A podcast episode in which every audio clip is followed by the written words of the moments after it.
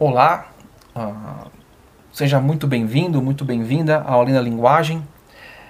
Esse podcast ele é um bônus, é um episódio extra que eu resolvi criar para falar um pouquinho sobre escrita criativa, produção de textos.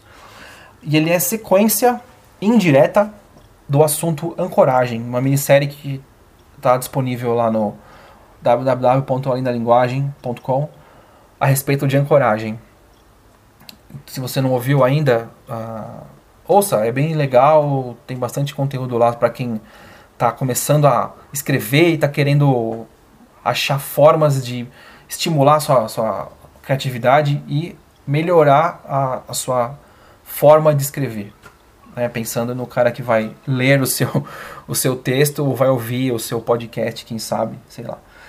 Uh, uma breve explicação sobre o assunto, tá? A ancoragem, a gente uh, nos podcasts anteriores conversou sobre isso e trouxe à tona algumas informações sobre o processo uh, mental, linguístico da criação do texto, o uso de palavras como botões. Estou sendo muito sucinto aqui. Sabendo apertar o botão certo, você vai ter a resposta que você procura e para isso você tem que pensar bem no que você está fazendo, entender como que pensa como funciona o público que vai consumir o seu texto, vai consumir o seu livro, vai consumir o seu conto, vai consumir a sua notícia, né? E aí eu trouxe como bônus, né, uma lista de raciocínios, né, que você precisa ter durante o processo de escrita, de desenvolvimento da sua ideia, de transposição do plano mental da ideia lá na sua cabeça para o, texto. Né? Uh, pode parecer bobo, pode parecer ridículo, mas guarda com, com carinho essa lista. São seis tópicos só, tá bom? Uh, vamos lá. Bom, primeira coisa, a gente está falando de uma narrativa. Se você vai ter alguma descrição ali no meio, se for uma notícia que você vai trabalhar um aspecto descritivo, uh, essa, esse item também se aplica, tá legal? É, toda narrativa, toda produção de texto precisa ter um cenário, um set. E o que compõe isso? Tempo, espaço, lugar e os atores, os personagens.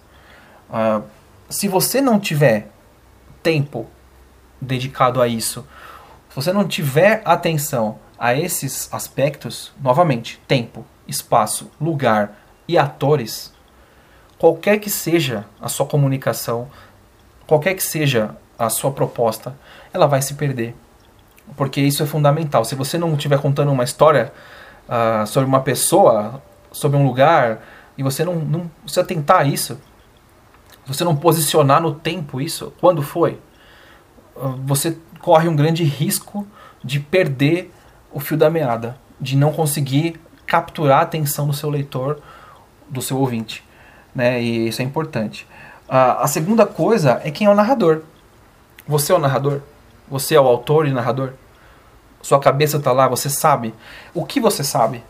Qual a sua posição da história? Você é onipresente? Você está em todo lugar? Você é onisciente? Você sabe tudo?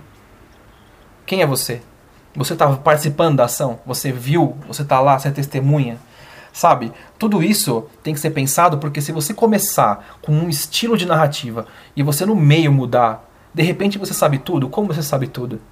Você leu antes o texto? Sabe? É, é, você tem que pensar nisso. A terceira coisa é a abordagem que você vai dar aos problemas que você está trazendo naquele texto. Se você está contando um fenômeno, um fenômeno, não, desculpa, um fato político, o quanto da sua opinião particular está ali. Se você está dando uma notícia sobre um acidente e você conhece a causa, que partido está tomando? Você está levando um problema da população para conhecimento do, do, do mundo, das pessoas? Entende? É a tua opinião que está ali? Ou não? E outra coisa, se você está opinando qual vai ser a reação do seu leitor àquilo? Se você quiser que as pessoas, o maior número de pessoas, leiam o seu texto, você tem que pensar o quanto você vai pesar a sua opinião nisso. Porque nem todos vão concordar com você. certo? É isso. O quarto item é o quão realista você vai ser na sua trama, na sua história. Você vai contar com riqueza de detalhes o que você está pretendendo mostrar, visualmente falando. Você vai encher de detalhes ou você vai ser breve, vai tentar trazer da imagem as imagens da memória da pessoa. Por exemplo, você vai falar de um navio, ou você vai falar um Boeing, por exemplo. Se eu falar avião, pode ser qualquer avião. Se eu disser um Boeing de passageiros, concorda? Uma aeronave, aeronave pode ser um disco voador. Concorda? Quanto mais vago você for, maior a chance de você produzir outros efeitos na cabeça de quem está lendo ou ouvindo, né? Uh, e aí, você tem que pensar o quanto disso é plausível também, né? Se você está falando de algo que é realista, você vai querer trazer um aspecto surreal ou sobrenatural para aquilo. Se a tua proposta for essa, perfeito. Se não for, tome cuidado, porque você se você não medir o teu a tua mão aí, não pesar seu, as suas palavras, você não vai obter a resposta que você quer. Tá certo?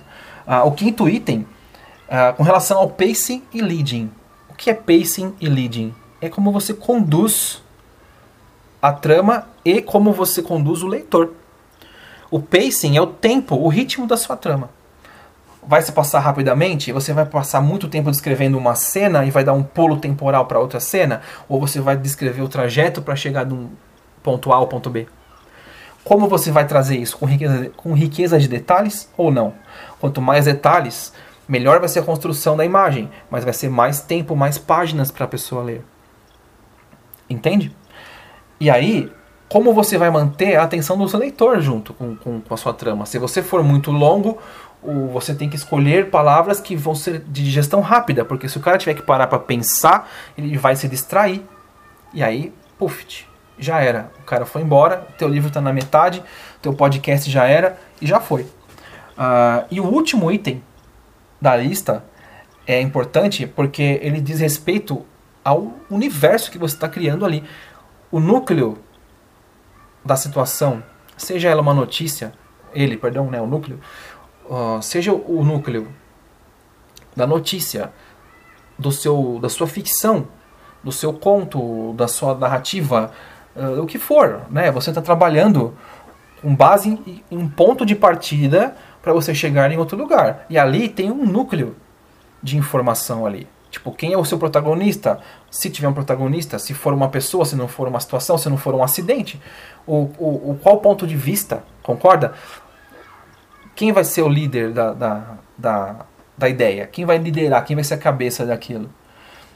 Com base nisso, você consegue pensar o que gira ao redor dele. Se você vai ter outras pessoas, se você vai ter outras situações, se você vai trabalhar com mais de um núcleo, porque às vezes um núcleo gera outro. Se você está falando de um acidente de carro, você tem uma família, outra família, a polícia, a opinião pública, as testemunhas.